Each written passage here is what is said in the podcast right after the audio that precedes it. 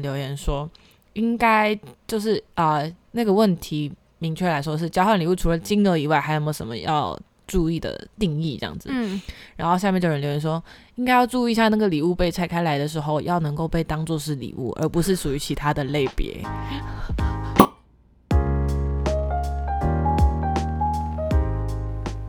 侄女的侄，也是侄牙的侄。欢迎收听侄女聊。在聊天的时候，想到有一个最近我在工作上面的状态，觉得蛮有趣的，可以跟大家分享一下。嗯，那年底了嘛，因为年底你知道，就是业务们对于没有达标的部分都会有点小紧张。嗯，对，那我们公司刚好今年的业绩跟去年的同期比起来，其实是稍微有一点落差。那跟整体的电商的状况其实也有影响，还跟消费的消费市场的状况，因为我们毕竟是属于消费产业的供应链。那其实呃，以我目前看到的电商，大概只有回到电商的系统的需求，只有回到去年的大概六七成。其实是落差蛮大的，对，然后各家系统商其实也跟我们表现的差不多，OK，所以是大环境的影响，就是大环境就是都蛮差，所以整体整体来说，就老板很焦虑，然后我们业务们就觉得说啊，市场就这样啊，不然你要怎样，对吧？然后我们这个月就展开了，应该说这个过去的十一月就展开了一系列的就是绩效改善的计划，嗯。然后我很荣幸的就是被分到跟大老板同一组这样子，，OK，对那我大老板就开始每天要 review 我们的业绩啦，然后试着要帮我们做一些 improvement 啦。然后这个月让下来呢，呃，业绩没改善多少，倒是气跑了两个人，也不能说气跑了，就是一个是自动离职，一个是业绩没达标，他可能会被离职这样子。OK，也就是说，大老板的这个行动是出于善意，但没有达到实际任何的帮助效果，这样。嗯对，那我在月底跟老板 review 的时候，他就说他想要激励大家了，他就说我们的目标八间好了，好，我们举这数字八间，然后有人想要只做到六间，你就给我举手，然后我就举手，因为我就常常都是六间的那个人，嗯，所以我就是嗯稳定六，啊，没有办法稳定输出八间客户这样子。所以老板就是一直觉得说你有这个潜力啊，你为什么不做？然后我就跟他说，我现在六间客户就已经很焦头烂额了，你要给我一点时间成长到八间，好不好？嗯，我就是用比较呃 friendly 的方式来跟他讲这句话，但他听不进去，他觉得他是不想干了，他为什么要这样忤逆我？然后他还叫特助来跟我聊天，就是想要来聊聊我最近在想什么。嗯，然后我就直接跟特助说，我觉得跟他开会很无聊，他根本没有办法帮助我改善我的业绩，然后还每个礼拜，哎，每天叫我下班时间去跟他对业绩绩效。每一天，every 大老板？Yes，他真的很闲，反正这计划就是从十一月执行到现在，终于就是执行了三周，老板全部放弃了。大老板宣布放弃，他说他我太忙了，我要去忙别的事情，然后他就把我们分派给别的主管去 review 业绩这样子。但我觉得事实就是他根本不会不会带业务。但我很好奇，每天 review 业绩的 purpose 是什么？I don't know what's the purpose，你知道吗？一个礼拜或者是三天 review 一次，我觉得都还合理。嗯你二十四小时之能变出什么花来？对啊，这真的是这样，嗯业务业务没有一天马上有什么很剧烈的进展，说实在的，就是啊，所以我们通常是一个礼拜报一次成绩。嗯，一个礼拜报一次也差不多吧，而且公司也要看一下说你的行动量的状况，就是，呃，业务本来就是要去做一些主动去接下客户默开的部分，然后公司要知道说，哎、我们有没有在做这个东西，有没有在执行一些公司的要求。嗯哼对反正呢，我觉得本来三天对一次或者一周对一次都还算合理，因为我们业绩本来就是以月来做计算的，哼，不像有些产业是以季或者是以半年为做结算的标的，我们其实是一个月就结算一次我们的业绩，而且它体感上面是落差很大，因为老板可能就觉得哦，去年的十一月是这样，为什么今年的十一月只有这样？那我很好奇，因为你刚刚说到是算是大环境影响到你们的业绩表现的一个情况，嗯，那老板应该知道是大环境的因素吧？他知道，但他觉得为什么别人这样，我们就要这样？可是这不就是是时候老板的策略或者什么，他要给你们一些方针吗？Yeah, yeah, yeah。所以他们去开发了新的产品，所以他们其实有在思考，有在有在种，但是就是他还是觉得要该该施压给业务部的，还是要施压这样子。嗯，对，OK，然后我就是给他一个态度，就是我不鸟你的施压，我该做到什么事情我就做到什么事情，你不要再拿我下班时间来 review 我的业绩。老娘一天二十四小时而已，就是也没时间跟你这边耗。更何况他不是那种业务型老板，所以他不会跟你讲，他没办法分享给你业务的一些手段方法，拿客户谈判的这些东西，他不会，他是个工程师。嗯，所以就更让我觉得，就是你就是在浪费我时间。理解，就是某种程度他没有办法让你幸福。如果他提出来的东西是有效果的，或者是你觉得可以理解或可行性的，Yes，但他能做的就只有 review 我的数字而已，然后他只会用数字告诉我说，你为什么没有达到那个数字？我要能到那个数字，我还不知道吗？他妈，我要到那数字，我自己不知道吗？我就是因为这点我很生气，你知道吗？嗯，对但其他人都没有意见其他人有，但不敢讲出来。啊。对，因为你你有提到，就是你们现在缺乏忠诚的那个主管，对对对嗯对对，然后所以就是现在都是最前线的业务在直接对这些主管们嗯没有没有一个中间的一个小主管，然后我刚好是一个成绩算上前半前段班的一个业务，嗯，就是我讲话他们不会觉得说我很就是拿翘或者是怎么样，嗯因为他们会觉得说你有拿成绩出来啊，你可以讲话。理简单来就是简单来说就是你有做到一定的成绩，你再来跟公司反映，其实会觉得比较比较不是说就一直在找借口的那种业务这样子。嗯嗯嗯，对然后，但是我就是把我觉得业务应该要做到的，跟公司这边应该要做到的，我觉得都把利跟弊跟我们那个特助讲清楚，因为我没办法直接当着老板的面这样子去 say say 一遍，有无？嗯我就直接跟特助讲了，就是业务在想什么，跟我也能理解说你们这样子，但是你们的做法对业务的思路跟业务实际在执行面来说是没有任何的帮助的。嗯嗯嗯 We are gonna improve on this thing，你知道吗？就是我大概讲法就是这样，然后最后就留下一句，就是改善不了，那就是最后结果就是大家拍拍屁股走人。然后我们特助就问我说：“那你觉得年后大概剩多少？”我说：“大概存活率五十 percent 吧。”业特助整个脸色大变，这样。嗯。不过我很好奇，特助在你们公司扮演的角色是什么？他其实就是应该是比较像专案型，就是会像是协助老板去 improve 公司的一些流程。但在这方面，他没有办法提供一些建议吗？嗯，我们有两个特助，就是一个是没有做过业务的，一个做过业务的那个。嗯那做过业务那个，我比较有办法跟他讲这些，就是我觉得他听得懂。嗯，对啊，那个没做过业务，我也懒得跟他讲。但听得懂的，他有试着给你们一些，有，他们其实就是他们有在做一些事情，就是有在改善，但嗯我觉得还需要一些时间才能看到成果。但我很呃很感谢，就是很 appreciate 这件事情，就是我们公司有在 take action，因为我们公司是很在意行动力这件事情的，所以他们也不会只要求自己员工要有行动力。当他们看到市场出现的这个变化的时候，他们其实也很快的再去改一些相对应的东西跟方针。嗯对，所以准备目前应该就是下下个年度会推出新的产品线。嗯嗯，我们公司现在有三个主要产品线，然后会明年会有第四个。那我很好奇，就是你们公司的呃产品开发，嗯当然是，但我猜一定还是会就是去了解市场的状态。嗯那他们会去参考你们业务的意见吗？哦，呃，其实会，其实会，其实会。那我们会做一些，就是我们那个叫什么，嗯，功能优化的会议。哦，OK，、嗯就是业务收集到客户的一些 feedback。对对对，我们要让公司知道，然后看有没有机会可以做这个优化嘛。OK，好。那你们公司嘞？你们也会做这样子的 review meeting 吗？我这番笑带你应该听得懂意思。对，因为嗯，我们虽然是绑定在就是某种程度算是年龄很大的一个母公司，嗯但某种程度我们还是偏新创公司的一个模式了，所以我们有点且看且走，或者是老板的命令为老板的指令为圣旨的状态。他会不会这个月做这个，下个月做那个，就是跳来跳去的？最怕的就是他想要做的都不会是一个商业化的事情，因为我们很常会做一些示范，什么示范场域，或者是示范性的一模组对活动，或者是一个产品什么什么的，对。但商业化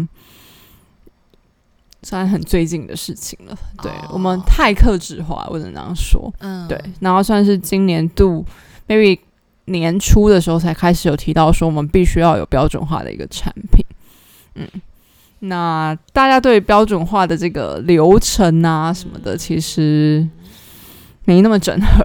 嗯 对，然后有一点像是老板觉得可以这样走，那只能说很感谢老板，就是比较有远见，要不然其实以这样的做事方式，新创公司很容易就白了。就阵亡啊，因为新创公司它一定是要么有破坏式的创新，要么是它有它有一个符合市场的一个标准品，它可以大量的被复制。嗯嗯嗯，就是那这两个特质都要有，才会是新创公司、啊。照理来说现说代的现代的呃商业模式的发展来说，嗯，那再加上其实不行，他会越讲越多我们公司不好的地方。但 总而言之，我们就是一个非常新创的公司。但我觉得某种程度，我们太假借我们有一个富爸爸了。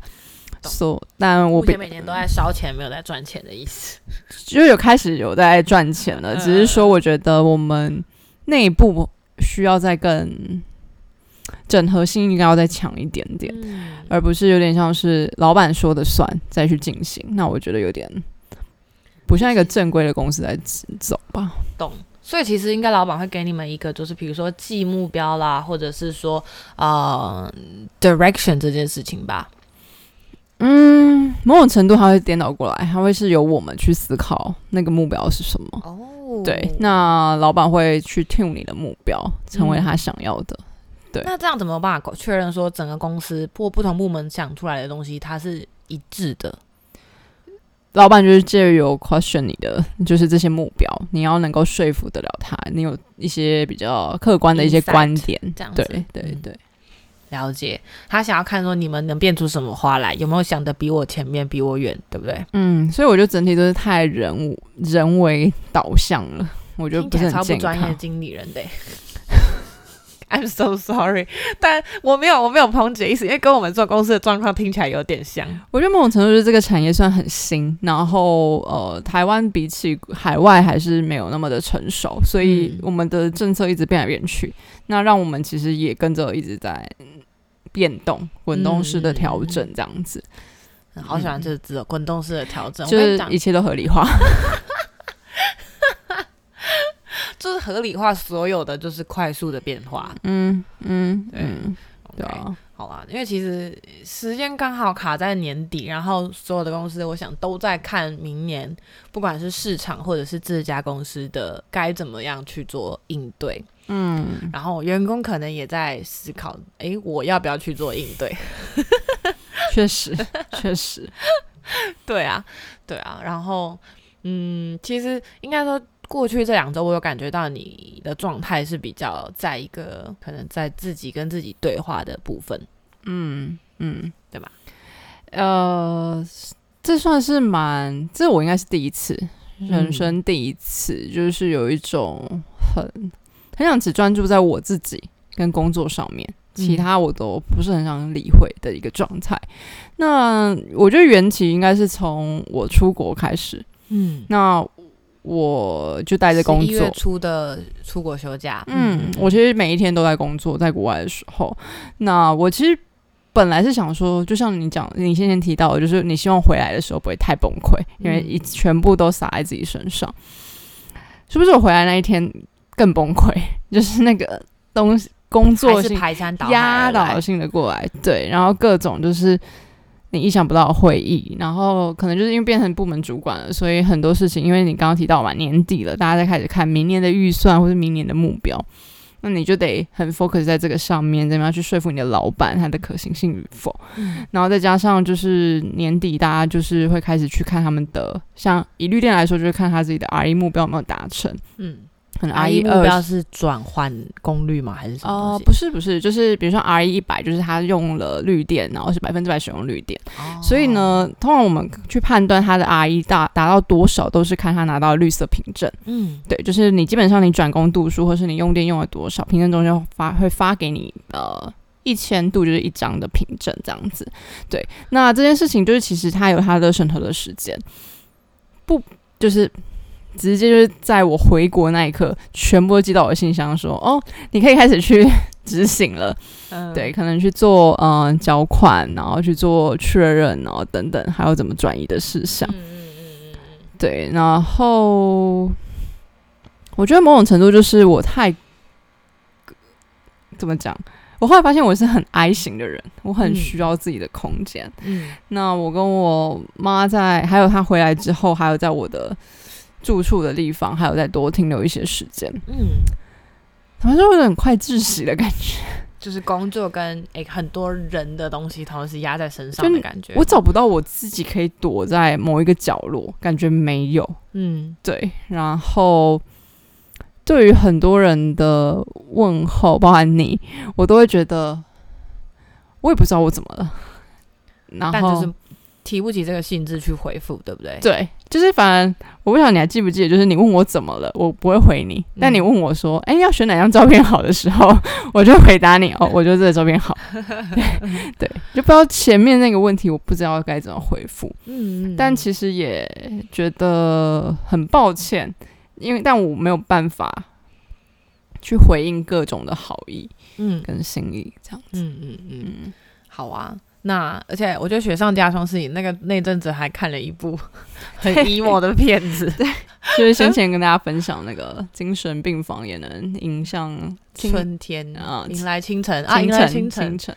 对对对，好，这部戏其实是最近 Netflix 一口气上映的十二集的短剧，对，嗯，然后我们应该前两周有聊过这部戏，那对个时候我不知道这部戏对你会有这么大的一个影响。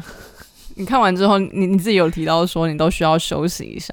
对，其实我自己在追这部戏的时候，大概每看两集，我就需要缓一缓。我觉得压在我心里面的那一块，就是会有点喘不过气，讲不出来具体是什么。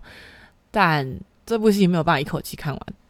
嗯嗯嗯，而且因为它基本上它每一集都有很明确的在讲什么样的一个情境，病症，对，或者是病症。那或多或少我也有被投影到几个情境里面，所以再加上我现阶段的一个状态，所以就会当下其实不会像你提到的，就是很 down，但我就会觉得，对我现在这就是这个状态，所以我很我的表现是合理的。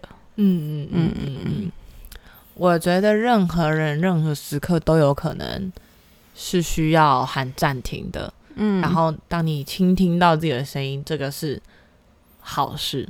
就像精神疾病一样，就是他有病逝感，就是他开始好的这件这个这个瞬间。嗯，嗯对当你意识到你自己其实没有你想象的这么 well being 的时候，你开始伸手去求助的时候，对啊，那这部戏除了这部戏之外，我觉得啊、我们刚刚有讨论了，也还有两部戏是跟精神疾病，嗯还有就是呃一些社会人格障碍这一块的相关的韩剧，觉得可以推荐给大家看。嗯那推荐完了，我们也有三部，就是如果你现在已经很 emo，请不要打开这三部戏，请打开另外三部戏的服用指南。OK OK，OK，我自己个人是很喜欢一部叫《没关系是爱情》啊，嗯。这部戏应该是在二零一几年的时候，一五年到一八年之间的戏，然后那时候应该是韩国第一部哦、这么放 focus 在精神疾病的一部戏。嗯。那部戏的男主角他就是有点啊啊、嗯社会人格精神分裂的状况，然后女主角是精神科医生，对，对，然后这个过程中其实他没有特别去 highlight 他怎么去治愈男主角，但他有他比较是 focus 在呃。玩男主角为什么会是这样子，然后跟嗯他周遭的一些人事物的变化，会让他病情加剧啊，或是又让病情变好，跟他跟女主角相恋相爱的故事。嗯嗯嗯对那就比较没有那么多 focus 在可能单一的个例案例上面。对对对，另外一部戏是，对对。精神病但没关系，是精神病，但没关系。反正是徐瑞智跟那个金那个很帅的君王。啊，金秀贤，对，对他们两个的戏。嗯，然后呃那部戏的话，你有看吗？那部那部我没有，因为哦前阵子许瑞芝的新闻不是很好，哦，他他有出过一些很很负面的新闻，但反正那部戏我自己是觉得算顶好看的。那部戏的话是在讲男主角是精神病院的男护理师，然后女主角是呃童话故事的作家。那他同时有反社会人格，所以他非常不能同理别人。然后同时男主角的哥哥是自闭症患者，嗯，对所以他那部戏的话就比较 focus 在女主角跟男主角还有男主角的哥哥，算是这三个人的故事身上去发展。嗯，对嗯，然后中间因为女主角会是反社会人格，当然就跟她童年的创伤有很大的关系，就是 like every fairy tales are like that。嗯，OK，对，所以也花了很多时间在讲说女主角怎么样去找到她身上会是这样子的源头，跟嗯、呃跟他自过去的自己和解这样子。嗯嗯嗯，对，然后有讲他爸妈是怎么样对他的，或者怎么样，就一度故事有点像蓝胡子。其实、哦，对，你知道他给人整体的色调都很冰冷，然后蓝嗯蓝很充满蓝色的感觉。对对对，那那部戏让我觉得就是你用童话故事来讲，就是蓝胡子，他就是刚开始会给你很蓝胡子的感觉，后面会越来越温暖，因为他们会逐渐走向一个就是变好嘛。嗯，对。但我觉得就是没关系吧，是爱情。我那时候看其实没有太琢磨在就是呃精神相关疾病上面，嗯但我觉得它是一个很好的爱情小品，因为你在嗯教人家怎么正确的爱情观，也不是说正确啊，就是爱别人跟爱自己，对对对，这件事情上面，而且它很轻松，就是也不会它的对，因为调，它有一些搞笑，他周间周边围绕着一些小角色，是很 很很欢快的，对对对，很有生李命力，光珠之类的。你会觉得就是哦，很开心的在看完整出剧。嗯嗯嗯，还有里面我觉得算是很顶级的绿叶，就是李光洙跟陈冬日，哦，真的真的很，顶级，就是怎么可以这么好笑？我都很希望可以跟他们一起合租那个。真的很好笑，真的也很有趣。嗯那如果说你已经在很 emo 的时候，你怕说看了这些戏，有些会戏会让你更 emo 的话，我觉得我们就换另外三部比较轻松一点的小品，这样子。嗯嗯嗯，其实我觉得刚刚那个没关系啊，是爱情，我觉得它也可以算是在一个比较轻松的一个步调。嗯那他在过程当中，嗯，用快乐的方式教你怎么去珍惜自己，嗯我觉得那也是一个可以疗愈自己的一个方式。嗯然后近期我看的两部就是。大家不晓得之前有没有看过那个《都奉顺》，大力女子都奉顺，在讲一个就是女生小小只的，可是她有一个过人的一个力量，可以就是哦，可以扛下一个公车或者什么的 whatever。嗯那他近期呢，就是 Netflix 有出一个他的远房亲戚，叫做江南顺，他就叫大力女子江南顺。好那我可爱，对，然后那个女主角就是之前演《鱿鱼游戏》的一个叫李雨美的一个女生，她好像还有得奖，虽然我不懂为什么，她在鱿鱼游戏就是一个咻的一个角色。嗯那我主要会看的是因为男主角嗯他很帅、欸，他叫什么佑啊？我连他叫什么佑都不记得。嗯，反正他就是蛮帅的，而且我觉得在整个过程当中，他们谈感情是一个。他没有太着重在感情，因为都凤顺那一块，我觉得感情面有点着重太深。嗯但这一出的话，他们相对于对于感情上面是很直爽的，嗯很直球对决。那反倒是在刻画各个角色的一些呃心境，还有他们走过的一些事情，但整体都是一个很开心的一个氛围，这样子。哦，喜剧小品，对，偏喜剧小品，没有这么多情啊爱啊的东西，这样。我觉得比较少，比较少。OK OK，啊，嗯女主角是做什么的？你说他现在是在做什么吗？没有没有，我说他在里面的角色嘛？对对对哦，，他因为他的身份比较特别，因为他小时候走丢，在蒙古走丢，然后后来回来就是回韩国去找他的妈妈，这样子。反正这一切就是很很狗血，但就是好笑好笑这样。对，那他进来的，呃，他回来韩国之后相认的时候，他是做类似间谍的角色。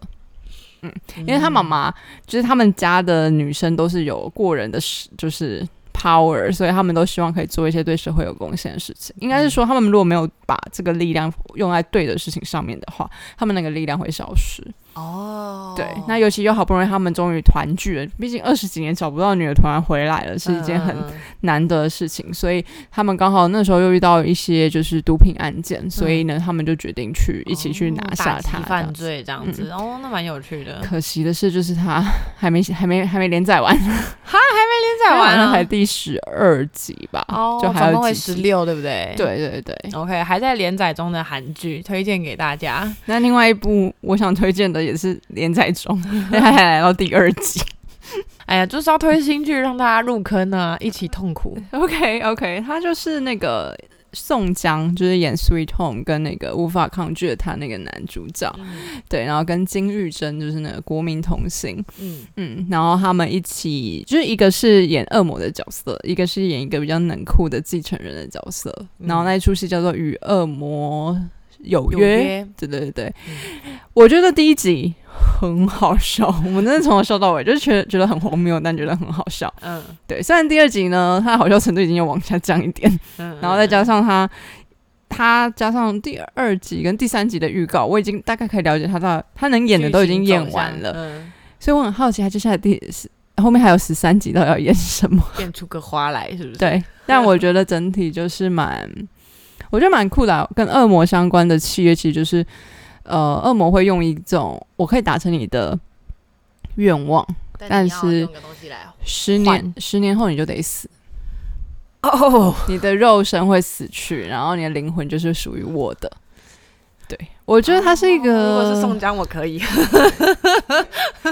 我觉得是一个很有趣的议题，很有趣的议题，嗯就是你愿不愿意拿你自己的灵魂去换你现在想要的这个东西？因为我目前看到想要的东西，要么就是哦乞丐他想要填饱肚子，嗯或者是有人想要掌握金钱，有人想要掌握权力，嗯，对，然后但他们到契约到了那一刻的时候，都非常非常挣扎。哦，就是要死的时候，对，因为他没有在给你，有些人会跟他跟你说，我有一百个手下，我一百个手下的命全部都给你。但恶魔就说没有，因为跟我签契约的人就是你。对啊，我觉得是一个好酷哦。蛮有趣，可是他用一种很欢快的方式来表达，我觉得也是蛮值得深思的啊、OK，嗯 OK。顺带一提，宋江演的那个《Sweet Home》第二季，嗯，这个礼拜五要上映了，大家可以嗯关注一下 Netflix 的最新剧。诶他第一季演了啥？他第一季其实就是演这件事情怎么发生的嘛，然后还有他们就是哦，他其实大概有演到为什么怪物会变成怪物这件事情，就是怪物是内心最深处的那个欲望，感觉跟、那没有办法被满足填满。是不是跟分裂有点像？嗯，有点像，会有点像，对。嗯然后对，讲到 Sweet Home，我觉得还可以讲 Sweet Home 是在讲怪物嘛。那还有另外一部戏，其实我们这么久以来其实都是分享 Netflix 的戏为主。嗯，那有另外一部戏是 Disney Plus，我最近追完的，比较偏向在讲家庭的超能力 Moving 这部戏，韩剧有一部啊、呃在 Disney Plus 上面上映的《异能》这部戏，它也是可以一口气追完的戏，也不会太花脑，然后又有很帅的赵寅成跟很美的韩孝珠可以看。嗯而且还有你最爱的那个亲情的部分，对对哭到不行哭烂哭烂，真的是哭烂。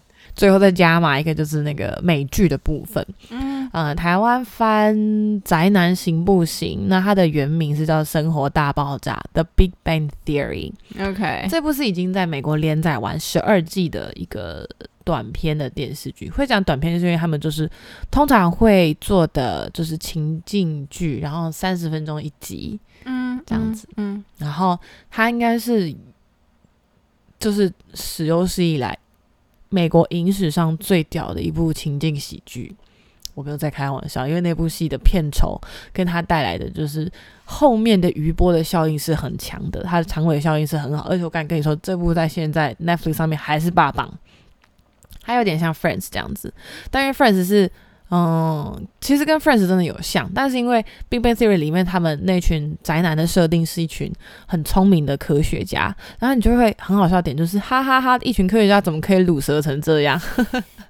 就是我觉得好笑的点是在这边，因为 Friends 里面的设定人设就是可能哦，很像你我他日常人的样子。嗯，Big Bang Theory 里面好笑的点就是他们明明可以把科学 study 做的这么好，为什么人生中可以过得这么鲁蛇？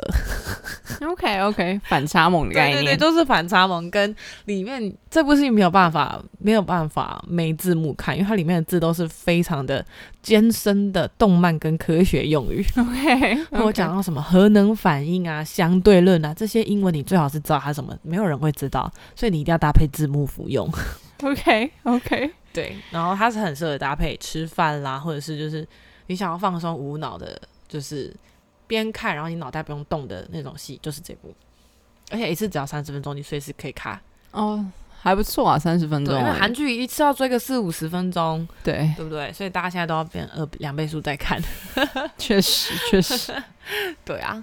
好。以上分享几部我们珍藏的韩剧跟呃欧美剧这样子，嗯嗯嗯，然后有比较长期就是之前的，然后也有比较近期的，甚至还在连载中的新剧。好，威婷都已经分享给大家了，赶快来跟我们分享你有没有追这些剧的想法。嗯，好，那分享完了生活议题、工作议题，来到我们的每周疑问。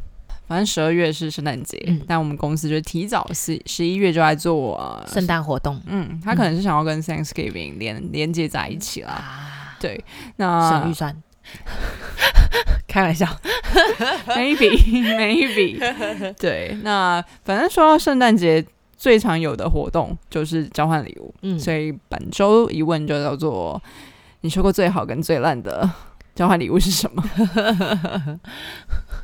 我觉得，我觉得我这边的故事呢，应该都还算小品等级。你那边的故事是比较近，你那边的故事是大作 masterpiece。我是第一次听到公司在玩交换礼物玩这么大，玩到要送咖啡机的啦。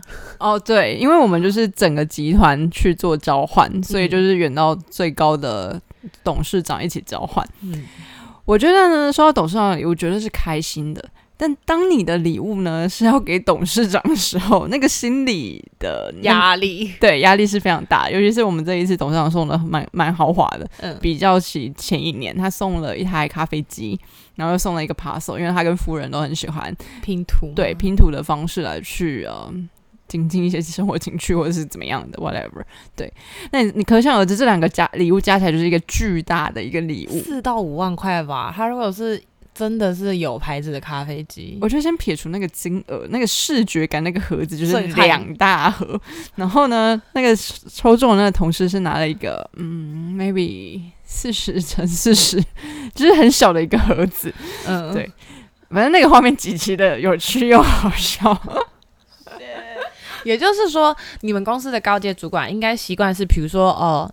交换礼物的金额定在以前，他们一定会准备 over 这个预算的金额去准备，对不对？肯定的，肯定的，因为我们的预算大概是五百块，但因为大家都很期待董事长啊、总经理会送，刚刚抽奖嘞，送什么咖啡机？尾牙都没见得送到这么好。我跟你说，去年更尴尬，因为我们新任总经理上来，然后他说：“哎，我都拿了我珍藏已久白嘉丽签名的八八八，我不知道那八八八是什么。”听到“白佳丽”三个字呢，我同事他大概四十四五十岁，他就转过来说：“你们一定不知道他是谁吧？因为你知道吗？他讲的很激动，就是总经理讲很激动，然后台下就一片哗然，就是谁 谁啊？他自己在那边自嗨，这样哦，好，I'm so sorry for him。对，所以相较起来，就是这个，嗯，所以他今年学乖了，他送按摩枪。”筋膜枪对不对？对，筋膜枪。嗯嗯，筋膜枪就很好啊，就乖乖送筋膜枪啊。现在大人小孩都都 OK。对啊，真的是哦。好啦，希望希望董事长收到那个四十乘四十的礼物没有气到歪头，应该不至于啦。因为你知道他下一秒做什么事情吗？他就他就问他说：“哦，这这东西是什么？”然后他说：“哦，我送的是酒。”然后董事长差点跌倒，因为他不喝酒。他送什么茶叶就算了，还送酒。所以董事长就说：“那我们再抽一个，把这个礼物送出去哦。他宁愿不拿回家，对不对？你懂吗？那个男生他真的很想要拿一把铲子，就是挖挖地砖钻进去算了。好可怜！看，我一看，我觉得以后董事长看到他的上了签，就想说放旁边，这个钱去旁边。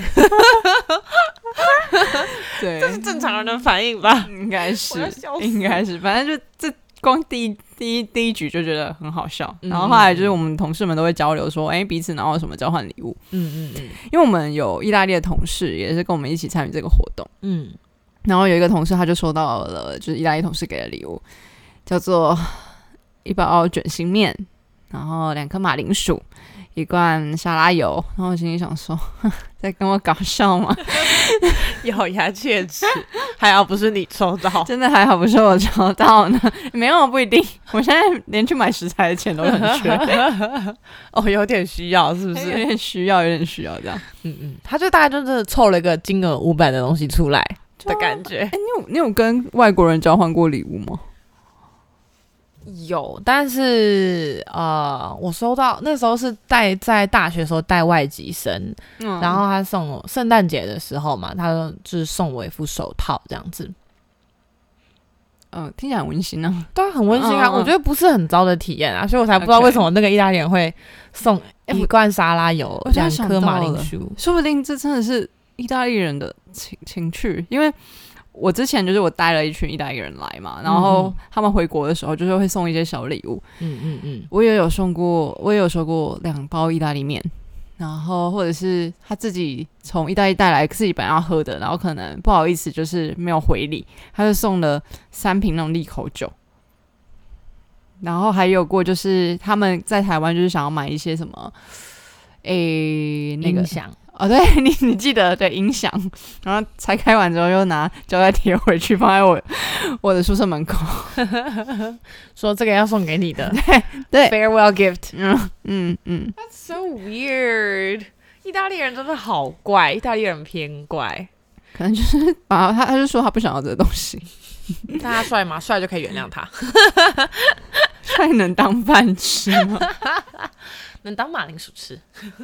哇，OK OK，不行，任何形式的那个交换礼物，就是他刚刚讲的那个沙拉油配一包面条，还有两颗马铃薯，这个真的很像惊喜包，而且就是从家里拼凑出来的惊喜包。嗯嗯，我还真的有在交换礼物送过别人惊喜包。我大学的时候，我忘记是大学还是高中了，嗯反正我就是送了一个惊喜包加面膜的组合，然后被我朋友嫌弃到爆。可是因为我就真的是不知道送什么，然后我觉得面膜就是大家都用得到的。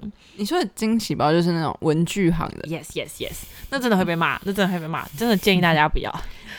你可以很有创意的，就是制作一个惊喜包，但真的不要拿那种文具惊喜包对，包，不能拿不能拿人家预先做好的那种，就是因为我们这个年纪不会再有人弄用那些东西了。没错，没有，这是大概五六七八年前的事情，就大学的时啊候。大学生，但毕业之后，其实你都是，我觉得别不要雷，就是送大牌子的东西。你从大牌子里面去挑小东西来送，也不会雷到哪里去。我觉得最不雷就是酒，嗯因为你送过去他不喝，他就会再转送给别人。But anyway，都会有人喝掉它。